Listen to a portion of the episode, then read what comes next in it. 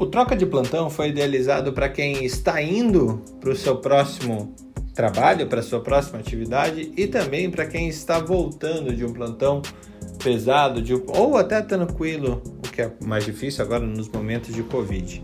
Meu nome é Fernando Carbonieri e eu comando a troca de plantão da Academia Médica que acontece todos os dias a partir das seis e meia da manhã. Bom dia a você, cidadão do mundo! Bem-vindos ao Troca de Plantão número 73.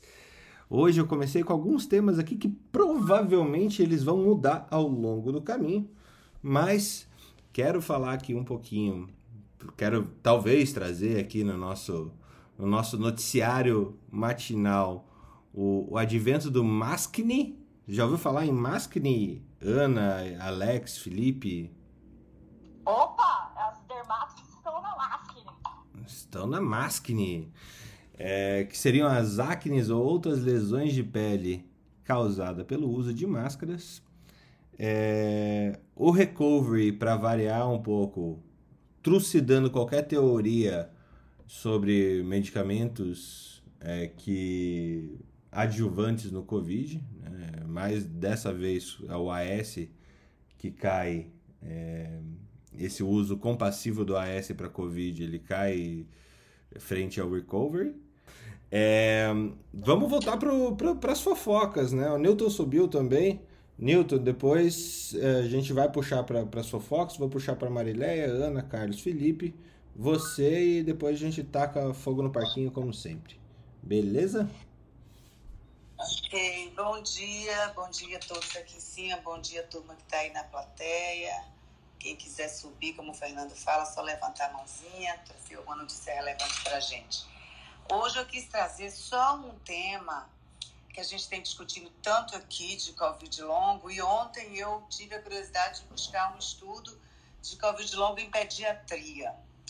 Ah, por quê? Primeiro, porque a turma que não está na priorização ainda da vacinação, ainda está em testes, e, e, e entender que essa turma está, sim, adoecendo com Covid longo e isso preocupa muito, além de todo o problema de saúde mental pelo lockdown imposto a essas crianças num período é, é tão importante para a convivência social, para o desenvolvimento educacional, social, e a gente tem ainda Covid longo. Então, eu achei um artigo, um estudo, aliás, um estudo italiano, publicado em janeiro de 2020, falando sobre evidências preliminares de Covid longo em criança, e assim, eles foi um estudo com um N pequeno, mas já, já deu alguns insights, algumas sinalizações, falando, esse estudo foi 129 crianças com diagnóstico de Covid entre março de 2020 e novembro de 2020.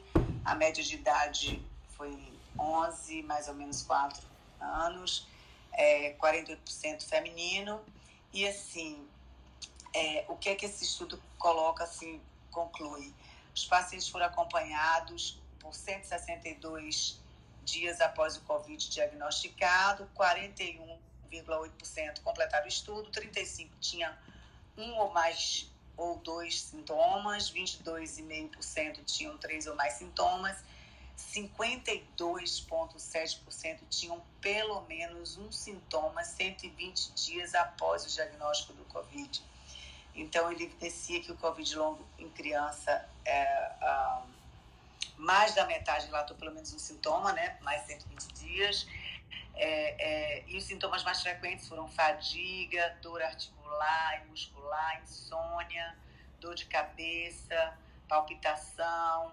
Então, assim, foi é, é demonstrado assim, a relevância do impacto na saúde das crianças, tanto física como mental e a importância da gente é, desenvolver imediatamente políticas é, para reduzir esse impacto nas crianças. Então, a vacinação, a gente está com essa lentidão em vacinar por N fatores e a gente tem que pensar nas crianças. E, e um outro ponto, agora a gente também está com, um assunto que a gente precisa estar tá discutindo e como médicos eu acho que é a nossa obrigação, que é o medo das pessoas de irem tomar a segunda dose. Cada dia isso está aumentando, dizendo que está tendo muito efeito, principalmente relacionado à Oxford AstraZeneca. E a gente precisa, como médico, dizer: primeiro, são efeitos que as vacinas têm ao longo. Uh, diversas vacinas, mas que são efeitos temporários, é, muito rápido, dia, algumas horas. A gente orientar também que quando você vai tomar vacina, não sei se pelo tempo, pela, pelas filas, eu sei que é muito rápido, ninguém para para conversar, para explicar, olha, além do local, você pode ter isso, isso, aquilo, você pode usar um analgésico, um sintomático, porque as pessoas estão efetivamente com medo de tomar a segunda dose e isso assusta muito quando a gente se fala da, do controle epidemiológico dessa pandemia. Então, esses dois assuntos que eu queria trazer para vocês. A parte de pediatria, para a gente ter esse olhar, é, é, importante, porque além, como eu falei, do lockdown levando a, a, a, um, a, saúde mental, a alteração na saúde mental dessas crianças, a gente tem o Covid longo e a gente tem que evitar que elas adoeçam de Covid. É isso aí. Marileia, para colaborar contigo, saiu no Jama ontem. É algumas condições médicas associadas com uh, a doença severa de Covid entre crianças, tá? E aqui, só para... É, então, o que, que esse estudo quer dizer? O que, que foi encontrado é, de doenças associadas prévias em crianças que foram internadas, né? Em 43.465 pacientes abaixo de 18 anos, é, com idade média de 12 anos, a gente encontrou condições associadas como asma em 10%, é, desenvolvimento neuromotor é, prejudicado em 3,9%, e daí ansiedade, depressão, é, ansiedade e depressão, cada uma com aproximadamente 3%, obesidade em 2,5%. É, e ainda ele traz algumas correlações com diabetes tipo 1, é, doença cardíaca associada, é, anomalia do sistema circulatório e prematuridade como fator de risco em crianças menores que 2 anos. Tá? É bem interessante esse estudo, realmente saiu dia 7 de junho no JAMA, tá aberto para todo mundo e eu estou colocando lá no, no nosso grupo do Telegram para que vocês também tenham acesso. Caso você não faça parte do grupo do Telegram, me chama ali no, no Instagram ou chama qualquer uma das pessoas que estão aqui no Instagram para que a gente passe o link para você também fazer parte. É gratuito, veja só. E você sempre vai estar bem informado. Ana Panigassi, pode é, falar. É só para finalizar. E, e, e, Ana, Ana Panigassi, valeu ontem aqueles artigos de obstetrícia, ginecologia da morte neonatal e materna na Covid e deixo com você, que é a, a especialista na área, trazer mais informações sobre isso, tá? Por favor. Bom dia, gente. Bom dia, Marileia, Fernanda e todo mundo que subiu aí. Juliane, fazia tempo que a gente não via ela. Bom dia, Juliane. É, ontem a gente. É, o que a Marileia está falando é. O que a gente está falando é que ontem teve aquela discussão sobre é, morbidade, mortalidade materna é, na Covid, né? E a, a, a gente estava conversando sobre é, teorias e o que está realmente acontecendo, né? É, a Ana colocou um trabalho muito bom na. Eu não sei se ela colocou no grupo do Telegram. Um trabalho não, desculpa. Uma reportagem muito boa no grupo, né? Eu não sei se ela colocou no Telegram, se ela não colocou, eu vou pôr. Uh, falando, é, entrevistando uh, profissionais da, da obstetrícia, da pediatria, sobre essa mortalidade aí no Brasil, por que que tá tão maior do que nos outros países, né? E uma das conclusões que a gente está chegando é que, assim, é, como a gente já falou aqui múltiplas vezes, né, Fernando, que a, o Covid está aí para trazer as mazelas do nosso país, né, para colocar elas na nossa cara e escancarar, né. Então, o Brasil tem vários marcadores de má qualidade de atendimento pré-natal, tipo sífilis neonatal, tétano neonatal, né? E, e a gente, o que a gente está vendo com o Covid é isso, é uma extensão, né?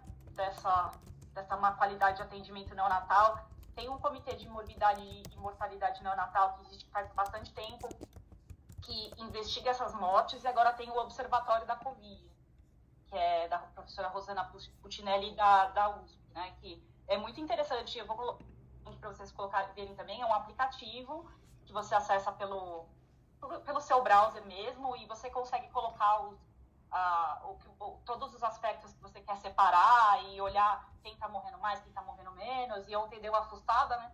E, inclusive, um dado que eu vi que me assustou muito, que 48% das gestantes que necessitam de tão invasiva vão a óbito.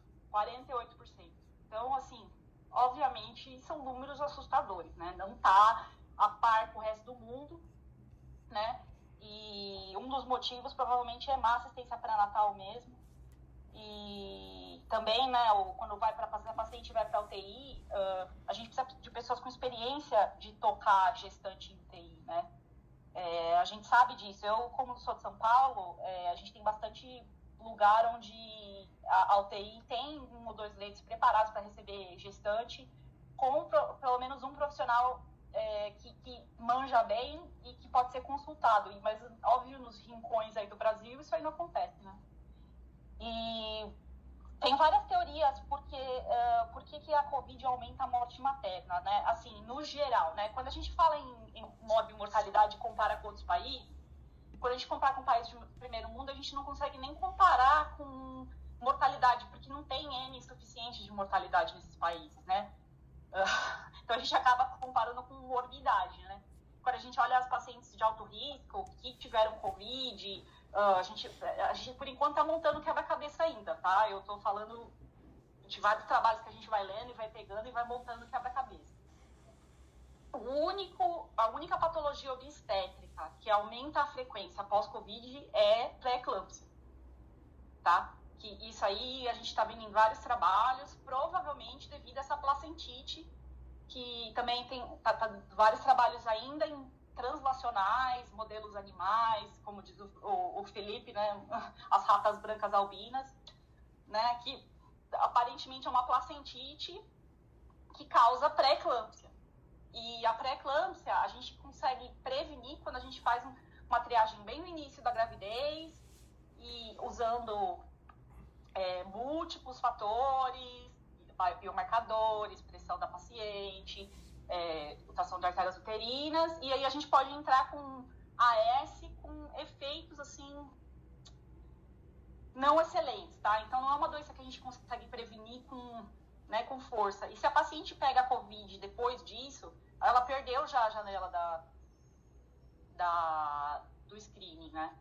E a, mas ainda a pré-eclâmpsia é uma doença de assistência pré-natal. Se você dá uma boa assistência pré-natal para paciente, tem pacientes que vão morrer porque vão desenvolver pré-eclâmpsias gravíssimas que não tem o que fazer. Mas é assim, a minoria da minoria da minoria da minoria da minoria.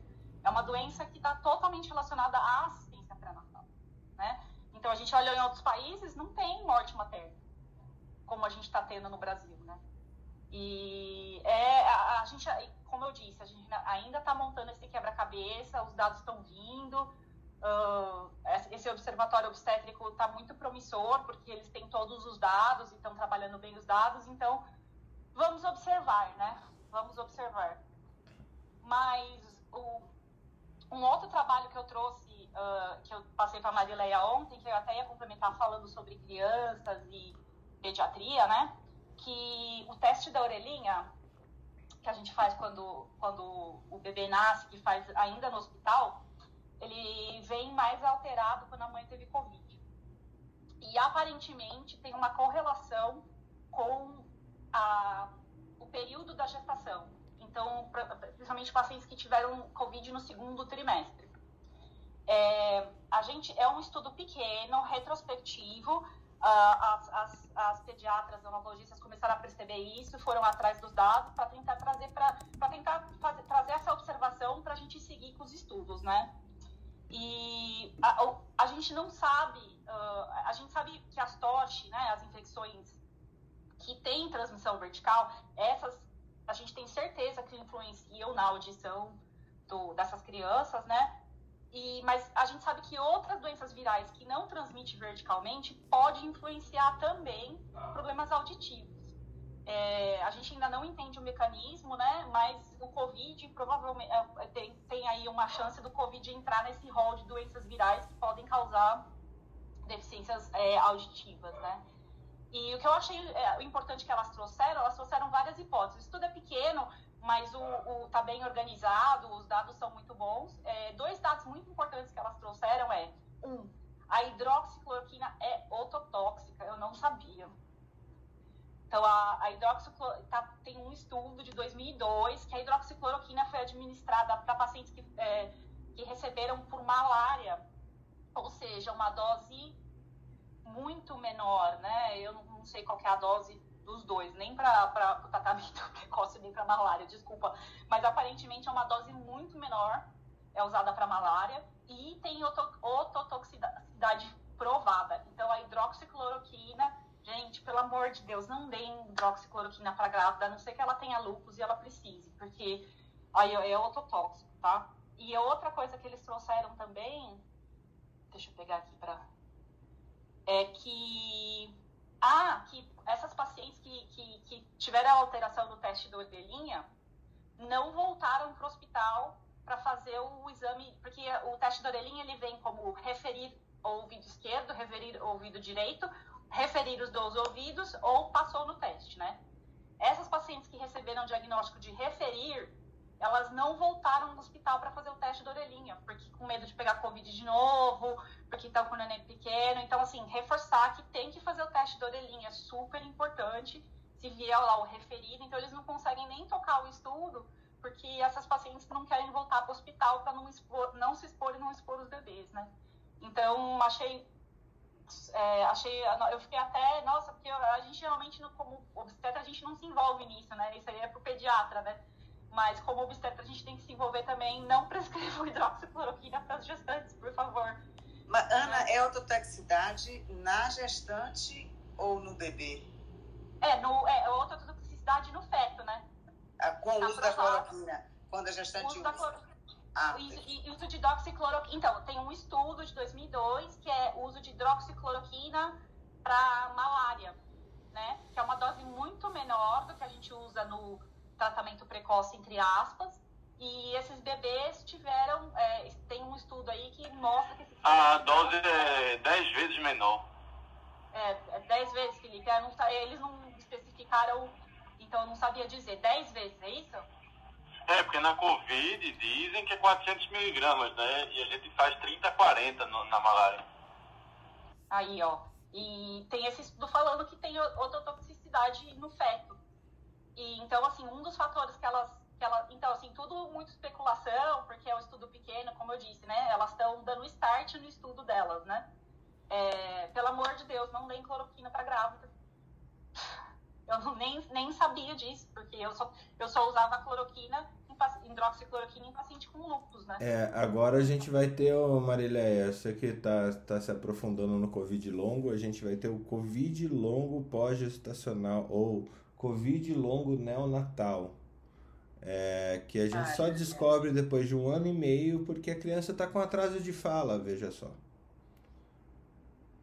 Então, e assim, a importância de levar o bebê para fazer o teste de orelhinha também, né? Se o médico manda voltar, pelo amor de Deus, volta, né? Porque isso, esse estudo foi feito na Espanha. Se na Espanha elas não estão voltando, gente.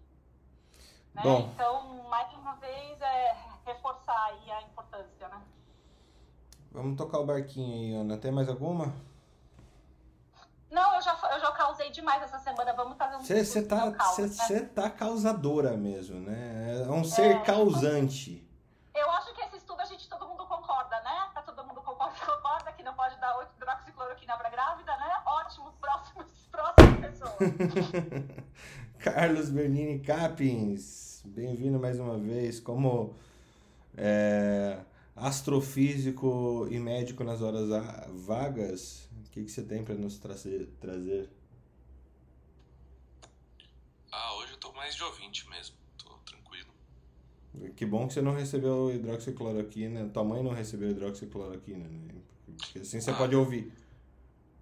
É, pois é. é o, o problema dessas drogas e tudo, né? É que a gente acaba esquecendo que todas elas têm seus problemas, né? Não é todas elas têm alguns problemas menores, outros problemas um pouco maiores. E, e de certa forma a gente acaba se deixando levar pela é, por essa é, às vezes por exatamente não ter o que fazer, né? O ser humano acaba tendo essa essa vontade de fazer alguma coisa. Muitas das vezes essa vontade de fazer coisa acaba resultando em fazer coisa que não devia, né? E aí vem o, o conceito e, e, quando eu faz coisa que não devia e você é médico, vem o conceito de iatrogenia. Né? Então eu acho que é um não só um alerta com relação à grávida, mas também para a gente ter um pouco mais de alerta do tipo tenha certeza do que, você está fazendo é a melhor coisa a ser feita, né? E, e pensar sempre na, na, na, parte do, do pós, né? O que, que vai resultar disso. É engraçado. Tem um amigo meu que ele falava. Tem um hospital que eu fiz plantão dele, nele depois de uns 10 anos que ele fez. Ele perguntou assim: Ah, o tal hospital continua sendo o Iatrogenic General Hospital? assim, é um hospitalzinho pequeno de interior, né?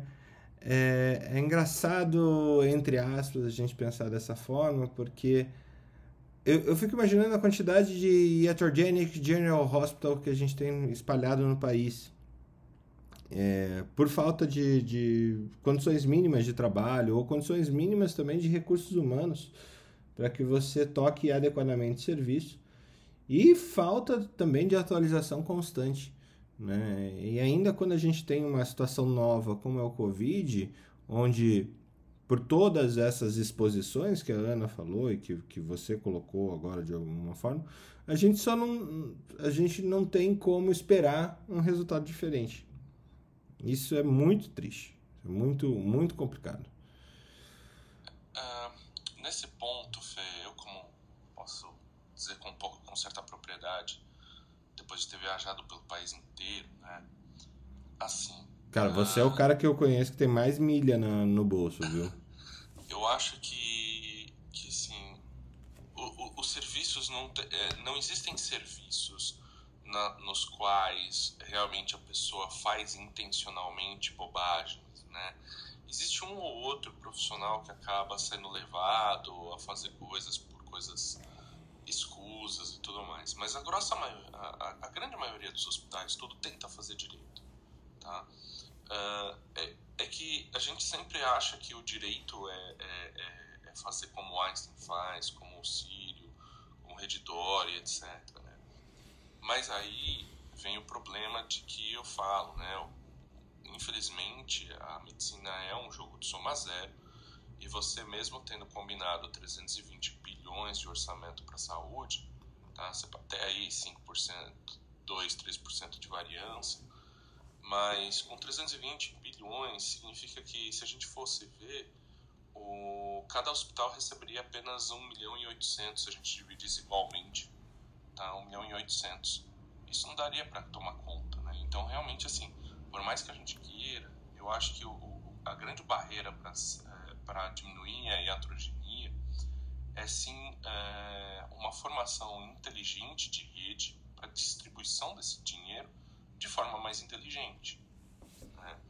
É, e, e, é o que falta. Né? A gente tem a separação de serviços primários, secundários terciários que funcionam em algumas regiões do Brasil, muito pequenas, é, alguns é, serviços, então, por exemplo, ah, o serviço, vou dar um exemplo que não sei se é isso, é verdade, tá?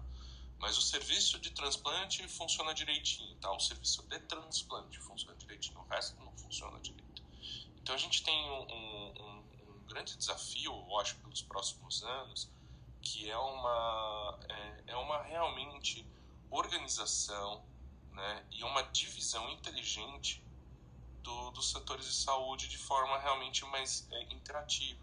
Então, assim, como, como é que a gente não tem, por exemplo, transporte aéreo pelo SUS, helicópteros, a gente não tem a gente não tem ambulância aérea, a gente não tem nada disso. Para um país continental, que é o Brasil, isso seria obrigatório. né, para realmente conseguir fazer essas referências e contra-referências, né? Mas infelizmente é tudo meio bagunçado, né? Parece tudo é, é, desordenado, né? Você fornece o dinheiro e não, não, não tem segmento do que, que acontece, né? É, eu essa questão logística da saúde, ela assim, não, não salvo engano, me parece que a gente perdeu uma, uma capacidade logística grande nos últimos tempos. É, mas um, um, ponto que eu queria comentar é o que, que não vai acontecer? Homogeneização de, de, de qualidade do, dos recursos humanos médicos e não médicos, tá? Isso a gente não vai ter.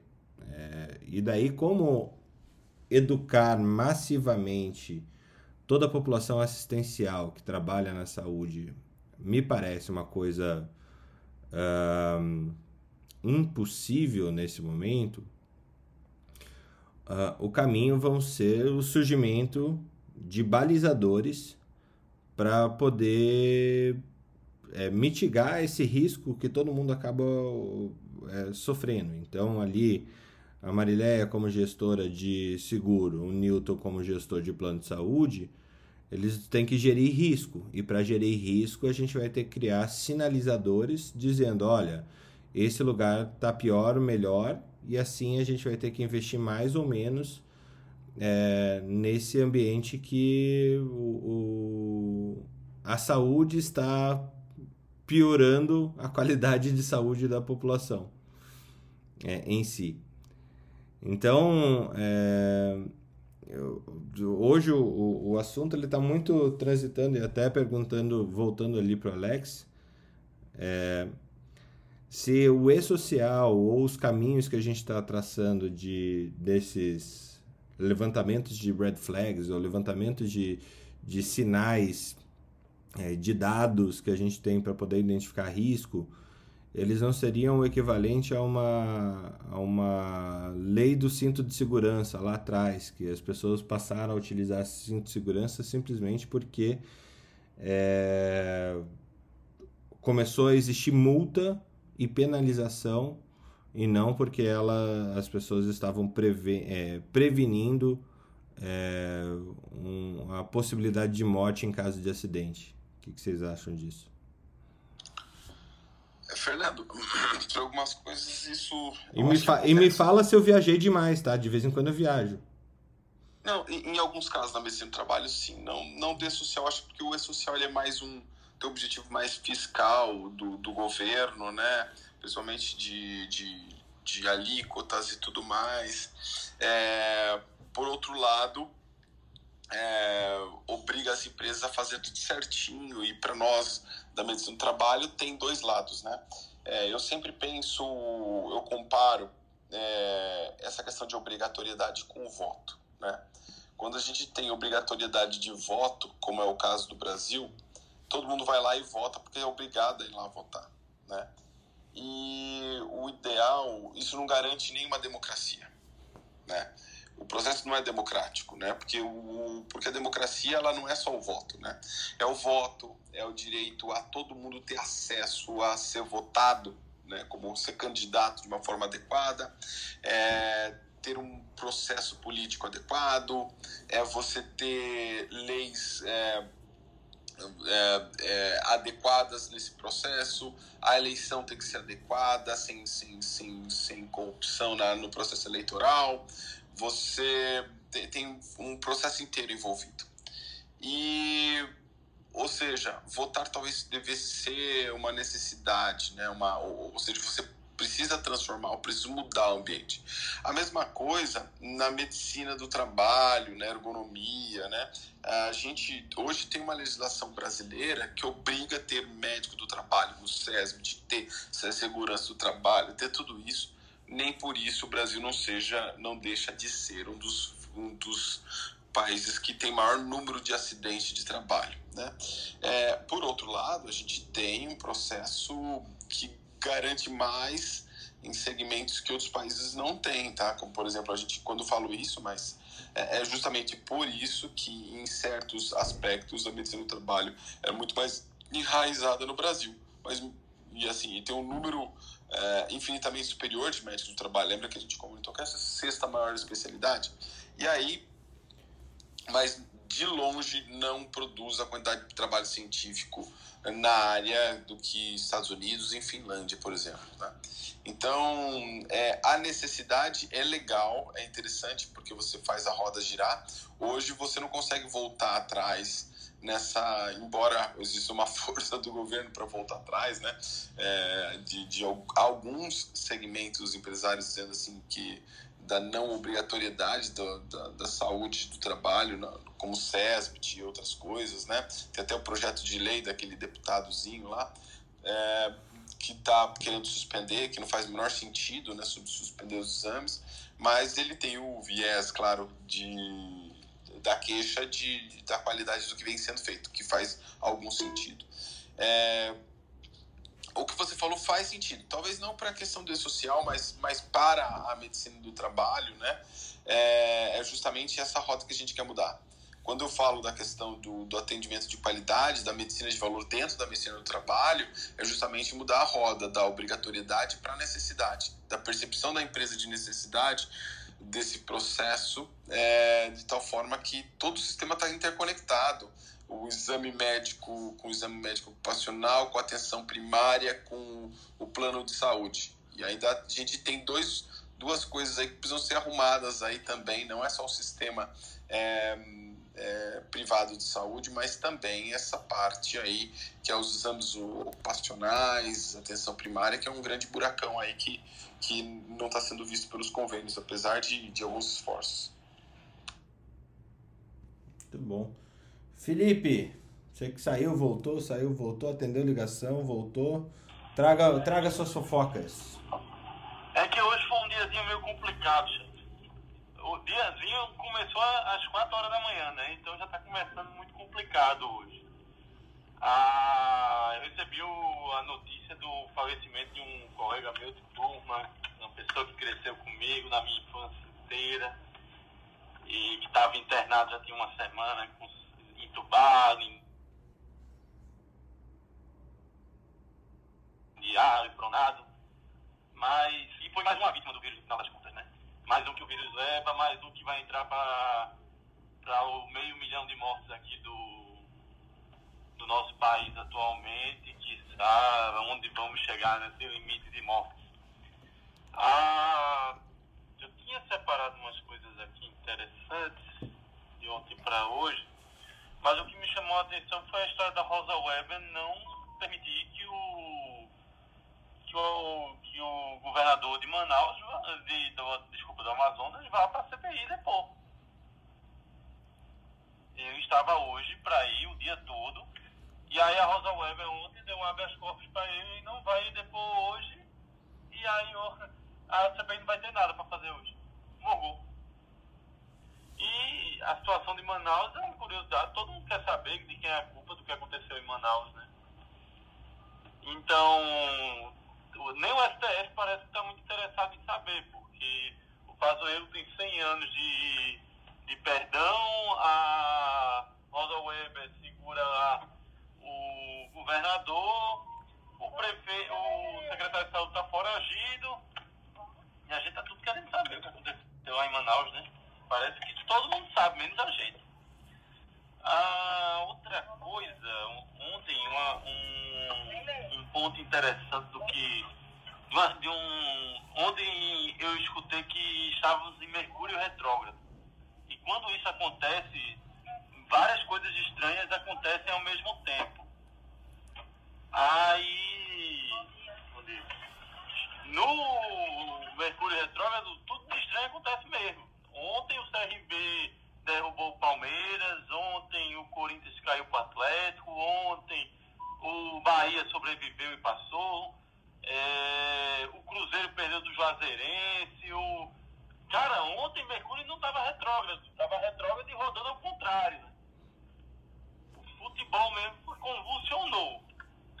E aí eu estava hoje esperando que saísse alguma notícia de cura do Covid, já que o Mercúrio está retrógrado está dando tudo revertido, né? Mas parece que deu errado também. Não tem muito relatos de cura de Covid por aí, não.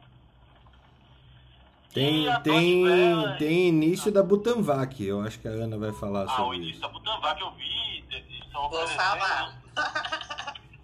Eu sabia. E a Deutsche Welle fez um texto sobre a sociedade alemã pós-Covid. Cara, o, o texto é um texto espetacular falando do que se espera da ressocialização das crianças que não foram para a sala de aula, das sequelas que o Covid vai trazer para o serviço público de saúde, da mudança da forma de ver o teletrabalho e está muito interessante o texto, bem amplo, e como eles já estão esperando as consequências disso para os próximos 10, 20 anos.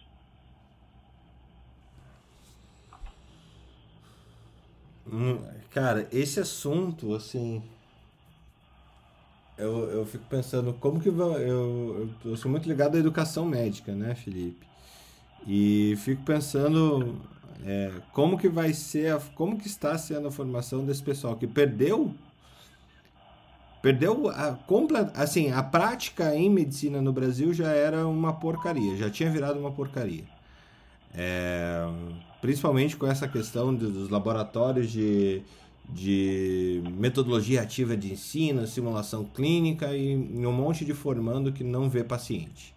Né? Isso é minha opinião, sem embasamento científico em cima de estudo. É, realmente acredito que medicina se aprende com gente e com a, a a diversidade das pessoas e não com um monte de casos eh, simulados. Não só com um monte. Tem sua função, mas não, é, não pode ser só isso. E, e agora, com, com um ano e meio de pausa no ensino médico e todo mundo tendo que progredir na sua formação, então é, de uma forma sem prática, sem experiência, as pessoas estão progredindo na formação tanto do médico generalista, o cara que vai se formar médico, que vai titular médico, quanto dos residentes que tiveram, principalmente os residentes de especialidade, aí, é, as OS, as especialidades OS e, e os é, e as outras especialidades que ficaram sem operar, que ficaram sem atender casos que eram mais é, relativos às suas áreas, a gente vai ter um déficit de informação absurdo, né? Por fim, ah, teve um vídeo de uma festa de aniversário de um paciente. Não sei se vocês chegaram a ver, eu vou postar o vídeo lá no grupo. Cara, a turma com vela acesa num lugar cheio de oxigênio, cheio, a capacidade de explodir enorme. O cara soprando as velhinhas no final, o bolo lá todo convidado. Olha, requinte, olha, só no o Brasil foi feito, não foi feito por amadores, viu? Ô Felipe, eu fui buscar Cara, essa matéria. Sei se vocês Eu, eu vi, eu fui buscar a matéria pra ver. Eu falei, não, só pode ser fake. E o pior é que é real mesmo. É real! Não, e tem uma parte, o- tem os comentários ao vídeo que parece que foi postado, não sei se foi no Facebook, mas estava vendo a matéria jornalística. E teve gente elogiando a atitude do time. Humanizando! Nossa, humanização e tal. Tem a humanização, o cara escapou de explodir. Gente, eu não sei se vocês lembram. Vocês. Não sei se vocês lembram, no- assim que o primeiro shopping reabriu no Brasil, lá em Santa Catarina, para comemorar a chegada dos, dos clientes, colocaram um saxofonista para recepcionar eles. Pois é, jogando lá no ambiente meio mundo de coisa, né? Cara, é, é, é assim. Por isso que o negócio tá ruim. Se nós que da área de saúde damos esse exemplo de humanização, aí é por isso que o vírus gosta da gente aqui do Brasil. O- É, é, o Covid dizem que tá o Deus é brasileiro. Não, o Covid é brasileiro. O Ah, Covid tá se sentindo acolhido, né? Ela tá se sentindo acolhido. Não, eu vou, eu vou contar uma história pra vocês. É, uns amigos meus lá no interior tiveram a ideia espetacular de fechar um bar e fazer uma festa de aniversário. Porque festa de aniversário fechada, não vai ter problema. chegaram a colher exame antes da festa. 15 pessoas num bar fechado, vai dar tudo certo. Teve um probleminha. O cantor tava doente. Aí, moral da história. Um mês, um mês e dois dias depois da festa, das 15 pessoas, o cantor foi o primeiro a morrer. Hoje morreu o nono. Tem um ainda na UTI lascado. E seis em casa se remoendo. A festa está com 70% de mortalidade.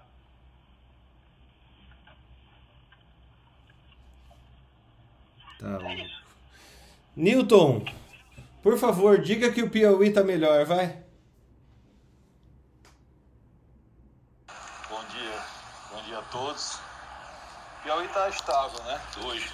Na verdade, é, a curva aqui deu uma estabilizada. A gente está esperando a tal da terceira onda aqui.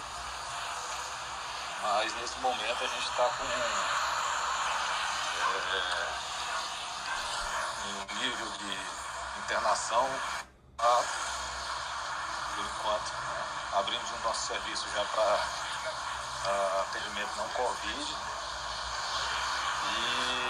Tem conseguido pelo menos por enquanto, é, fazer esse enfrentamento aqui até agora sem grandes atropelos. Graças a Deus. Do ponto de vista de estratégia aqui, a gente negociou com os hospitais credenciados para receber Covid, que até então a gente tinha tomado uma medida de ser exclusivo Covid no nosso recurso próprio. E a gente fechou alguns, alguns pacotes, alguns bundles com os hospitais da rede para também receber Covid, porque o impacto dessa medida que a gente tomou foi muito ruim para o nosso serviço próprio do ponto de vista de resultado econômico e financeiro. Ô Newton, você tá, você tá fazendo troca de plantão de cima de um trator, né?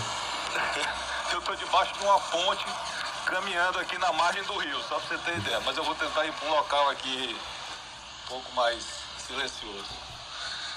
É, mas é, com, essa, com essa nova estratégia a gente conseguiu dar uma segurada e agora a nossa ideia é, é viabilizar o recurso próprio para fazer as cirurgias que estavam então, até então parado. Então é isso que a gente tem de novidade. Aqui por enquanto está estável. Né? Ainda não tem piora. Eu queria comentar, Fernando, uma coisa que você, você falou a respeito da diferença de qualidade dos hospitais pelo Brasil afora, né? Para quem já fez plantão em interior, como eu fiz, eu fiz plantão no interior do Piauí, né? Então, para vocês entenderem aí qual é a dificuldade de recursos, tanto do ponto de vista material quanto humano. É, e o curioso é o seguinte, nesse momento, por exemplo, nós temos um projeto do HU de telesaúde para orientar hospitais públicos, né, no interior. E o curioso é que essa demanda ela está pequena.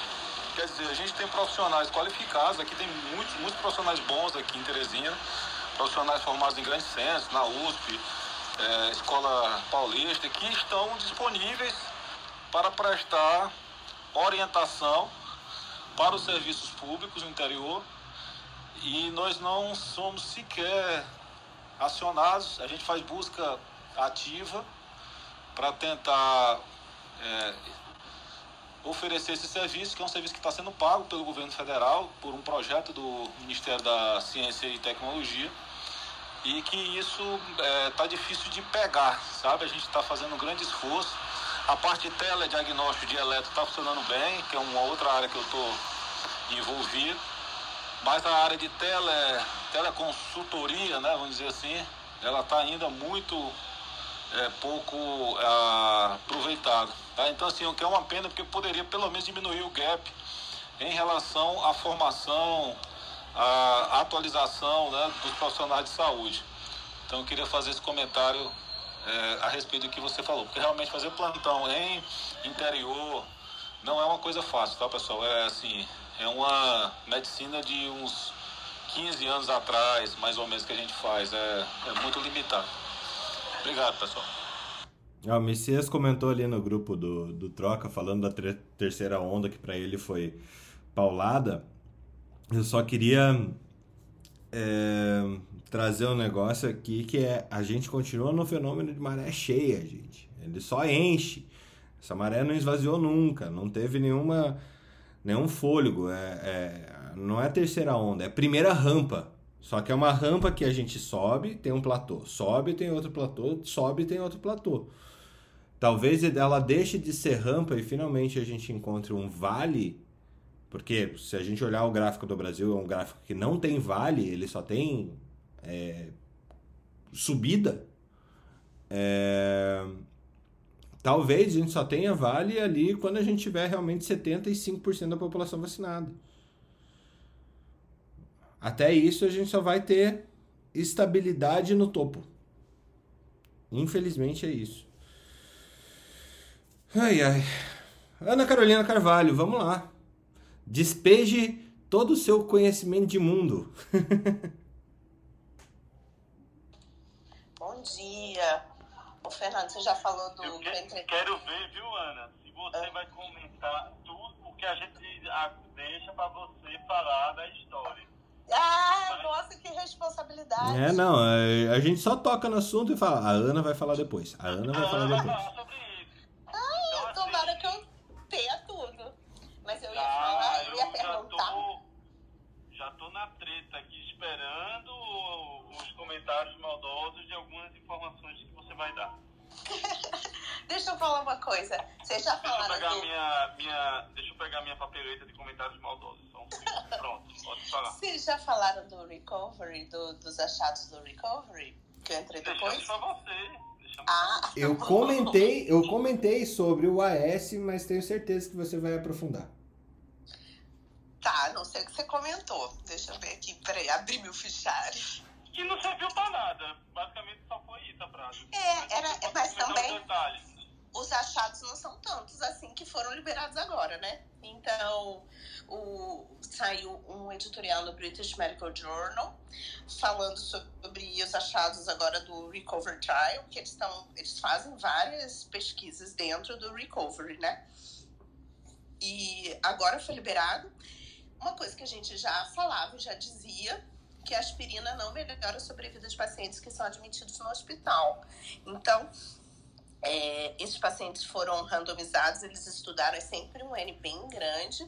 Então, sete em, peraí, foram, foram estudados 15 mil pacientes e os 7.351 foram randomizados para aspirina, é, tomando 150 miligramas uma vez ao dia e 7.541 para o grupo controle sem nada. Então, os resultados que eles encontraram é que não fez diferença você usar a aspirina. Por quê?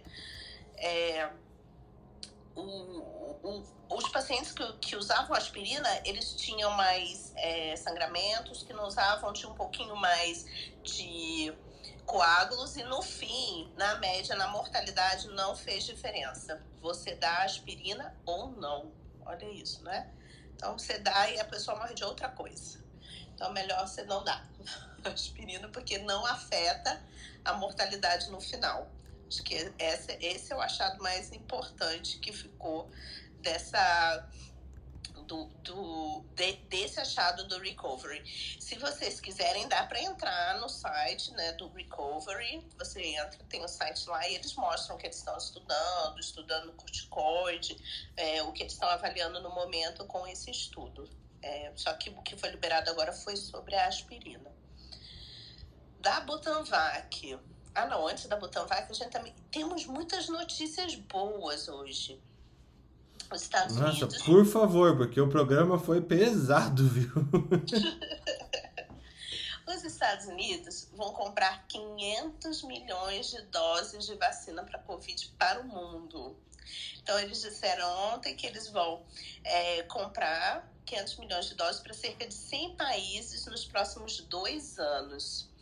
E esses, é, primeiramente, vão ser 200 milhões de doses que vão ser distribuídas esse ano e o restante vai ser entregue em 2022, tá?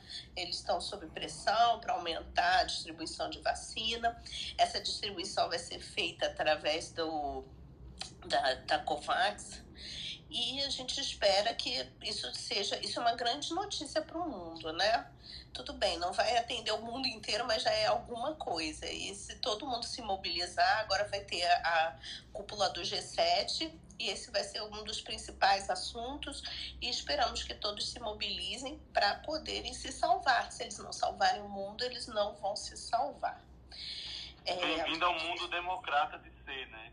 Porque o que acontece, né? É, uma, é o governo americano da, dessa questão democrata e, e republicano, o republicano é muito protetivo, né? E veja que a conduta do Trump na época era comprar todas as vacinas americanas para os americanos, independente de saber da sua eficácia ou qualidade. Essa era a estratégia. Agora, quando a gente muda um pouco a estratégia, até porque a gente está em outro momento da pandemia, que isso não seja retirado de contexto, tem as políticas, a, a, na verdade, do Biden é, são anti-Rússia e anti-China. Então, enquanto o Trump batia na China e acusava de XYZ, falava é, da, da qualidade dos produtos chineses, o, o Biden ele tem uma política do seguinte: eu vacino a minha população e estou vacinando o mundo, porque os Estados Unidos trabalham em prol do mundo. Esse é o discurso, mas nós sabemos que na prática é a reativação econômica americana e a reintrodução do turismo lá nos Estados Unidos também, né? eles só vão poder receber as pessoas se eles estiverem vacinados. Então, então imagina os Estados Unidos, como está com saudade dos brasileiros que vão lá comprar as coisas e gastar. Verdade. A, a Pfizer, ó, só para vocês terem ideia, a Pfizer abriu ontem a, 50, a 48,96 e terminou o dia, teve um pico de 50,30 é, dólares. Então, assim, tem um, uma questão econômica, assim, que o próprio Estados Unidos está fortalecendo a própria economia é, injetando dinheiro na própria economia com o intuito de que Americans is, America is freedom. Freedom from Covid. Agora, eles também liberaram que essas vacinas vão ser compradas a preço de é, é, non-profit. Eles falam que vai ser um preço non-profit e porque também comprar para o mundo, né? Então, assim, parece que o Mas você roda, você roda a economia de qualquer forma, mesmo que seja non-profit. Roda! E, e, assim, a ideia, a, a ideia que eles estão projetando para a quantidade de vacinas são de 3,2 bilhões de vacinas a fase de produção até o final de 2022. Posso complementar só com uma, é, com uma outra notícia que uh, o, o, ontem o, o, nosso amigo Salto estava em todas as, as, as, os entrevistadores de esquerda dando entrevista e, né, é, ver se ele vai na Fox News, né? Não vai, né? Mas ele estava lá dando entrevista e falando sobre, sobre esse tipo de coisa. Agora vai, né, Ana? Agora é Disney. Agora é Disney é, ele, ele tinha, ele, o governo tinha prometido que 70% dos americanos estariam vacinados até o dia 4 de julho, que é o feriado né, do, da independência americana. Aqui na Inglaterra, que é o país que está mais avançado aqui na Europa, eles têm 75% com primeira dose dos adultos, 50% completamente vacinado. E a meta dos Estados Unidos até 4 de julho era essa, 70, que já baixou de 75% para 70%, dos adultos até 4 de julho e 50% com, me, com uma, pelo menos uma dose, né? E eles já estão falando que não vão conseguir alcançar. Não, e as vacinas estão vencendo na prateleira, né? E porque o, o cara que é, que é como a gente estava falando aí, o Felipe estava falando, o cara que é republicano, ele não vai se vacinar. Ele acha que a vacina, né? Ele prefere morrer do que tomar vacina, né? Então, ou usar uma mascarinha, né? Então, é, a polarização é impressionante, né? pro, se não tivesse essa questão dos coágulos, a melhor vacina do mundo era da Johnson mesmo, porque dava uma dose e resolvia. Esse negócio de duas doses tá dando trabalho. Tá Falar tá dando muito trabalho, porque agora a nova moda é, né, que é a mesma nova moda no Brasil que a Marileia falou, né? Não vou tomar a segunda dose, porque a segunda dose tá dando, tá dando reação. é, é gente, é fala tudo, a verdade. É tudo, é, é, é tudo do zap zap, gente. É tudo notícia de zap zap. E o povo acredita, né? Absurdo. Bom, Toda notícia é... boa, viu, Ana?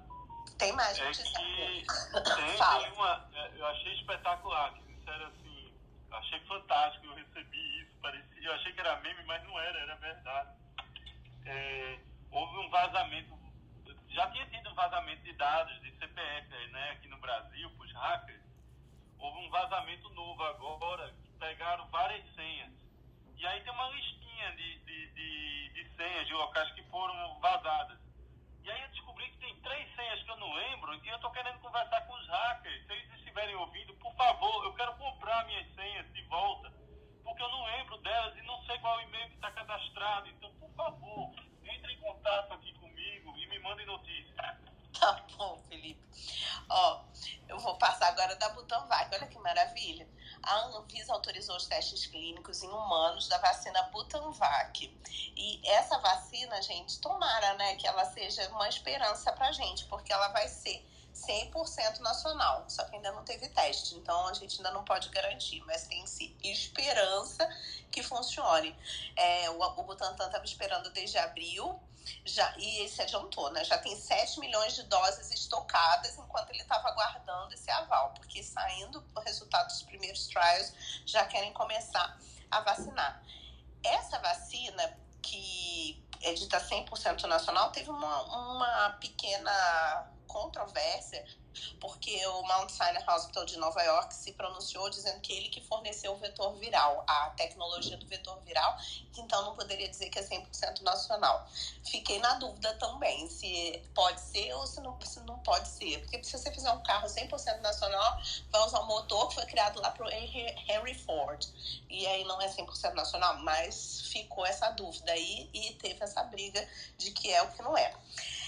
Essa, esse, essa vacina usa um vírus inativado também, tá? E é o vírus de Newcastle, que causa doença em aves. É um adenovírus, mas que não causa doença em humano, tá? Ele está inativado. E ele vai levar a proteína spike do SARS-CoV. Então, essa é mais uma vacina de vetor viral. Só que ela vai ser produzida em ovo, que é a mesma tecnologia usada para vacina da gripe, e vai ser a primeira do mundo a usar essa técnica. A gente já falou sobre isso em outros trocas também, explicando como era isso, que não é o ovo que a gente compra no mercado, que é um ovo produzido é, especificamente para isso, são granjas que são é, sofrem uma avaliação de qualidade. É, mas não, não são de galinhas livres criadas soltas, né? Não, não, não, não. É de, de granja, mas. São assim, galinhas criadas por freiras surdo-mudas. Mas só que você tem que ter um controle de qualidade desse, desse ovo para ele não vir contaminado com outros vírus, bactérias e tal. Então eles têm controle. Lá é só isso. E esse, tem esse processo e esse ovo vai para o Butantan. Então, essa é a boa notícia também do dia, mas a gente está aumentando a possibilidade de vacinas, né? A Butanvac, os 500 milhões do Biden. Então, é uma, uma boa notícia. Viva o mercado! Viva o mercado livre! Sim. E para terminar, eu que adoro pesquisa básica, vou contar para vocês, né?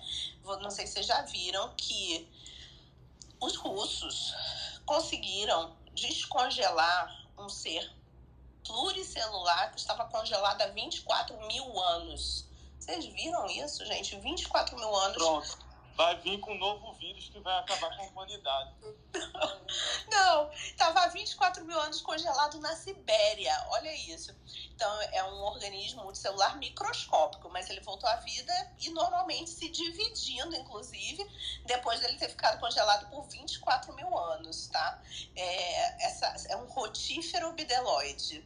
Foi encontrado no rio Alaesa, no Ártico Russo ele depois de descongelado foi capaz de se reproduzir assexuadamente, mesmo após passar milênios em um estado de latência conhecido como criptobiose. Então, qual a importância disso, né? É a gente começar a entender que claro, é específico pode ser só dessa espécie, mas que a gente pode ter condição de utilizar princípios desse microorganismo para outros microorganismos. Ainda mais agora que está essa moda de fazer quimera, quimera com um bicho com outro, quimera com humano.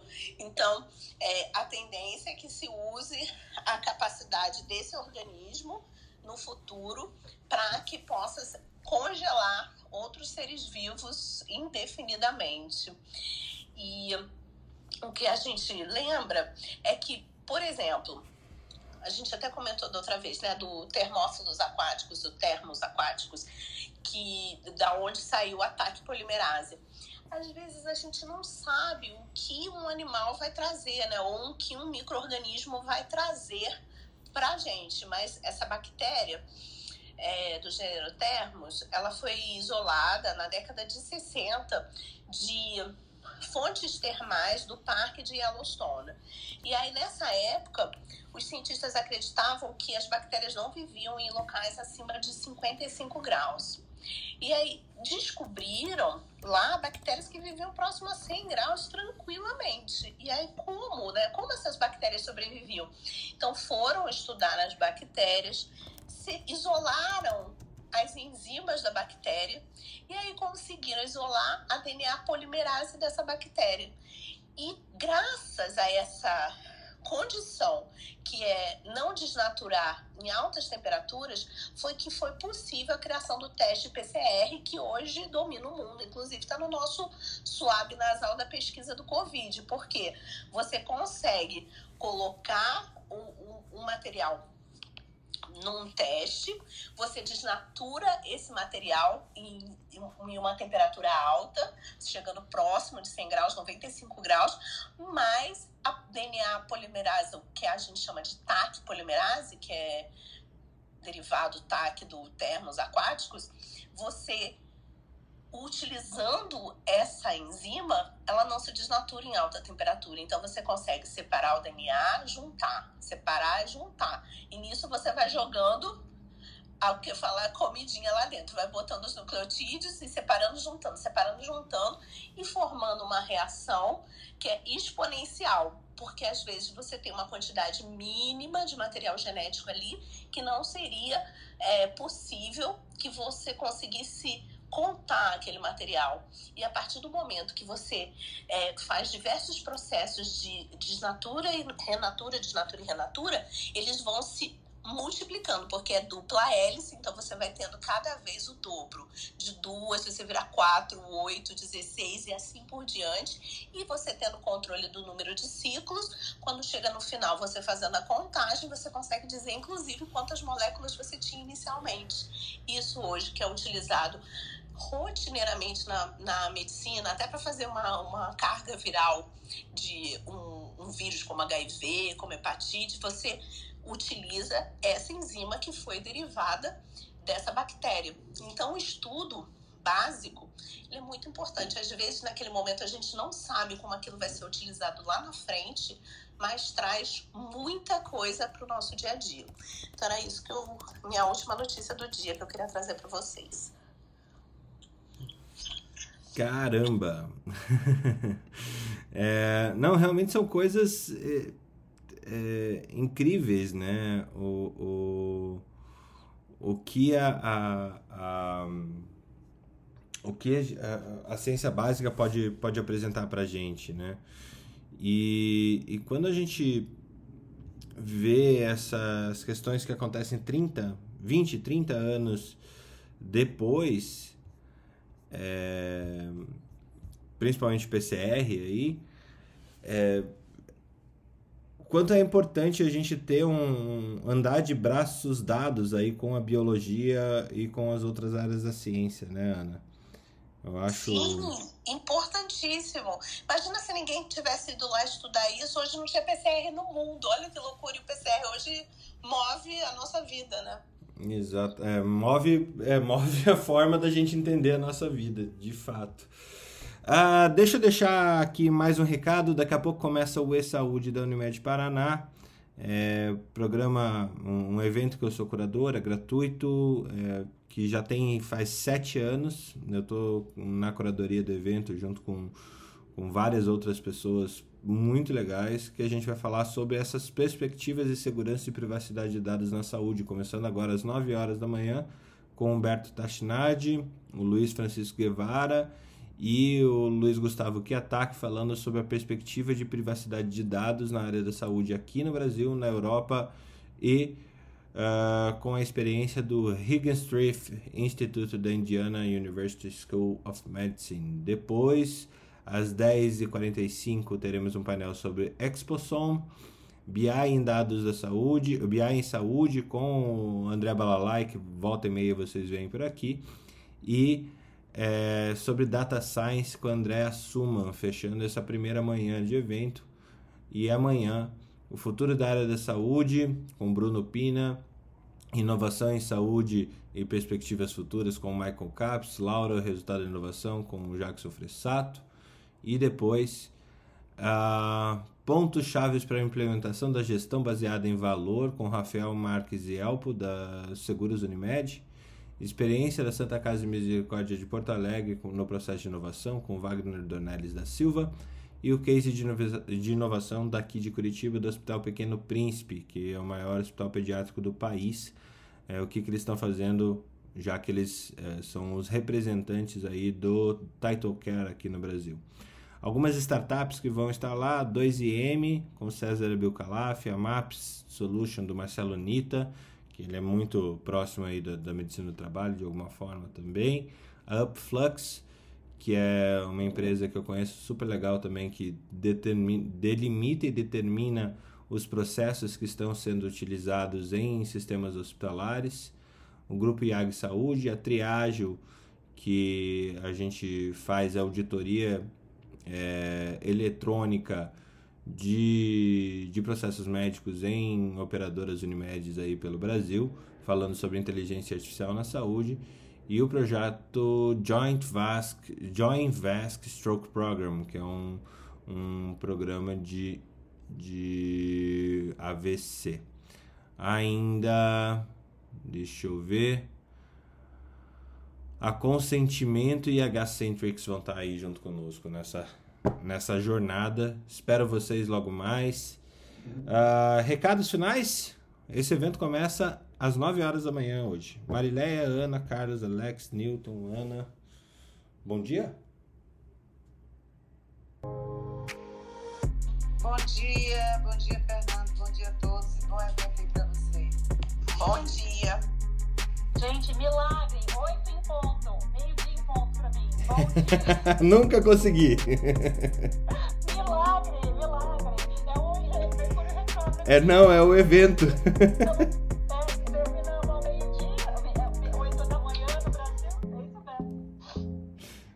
abraço, gente. Até amanhã com. Sextaremos amanhã, veja só. Bom dia, Bom dia, até amanhã. Academia Médica. Bem-vindo à revolução do conhecimento em saúde.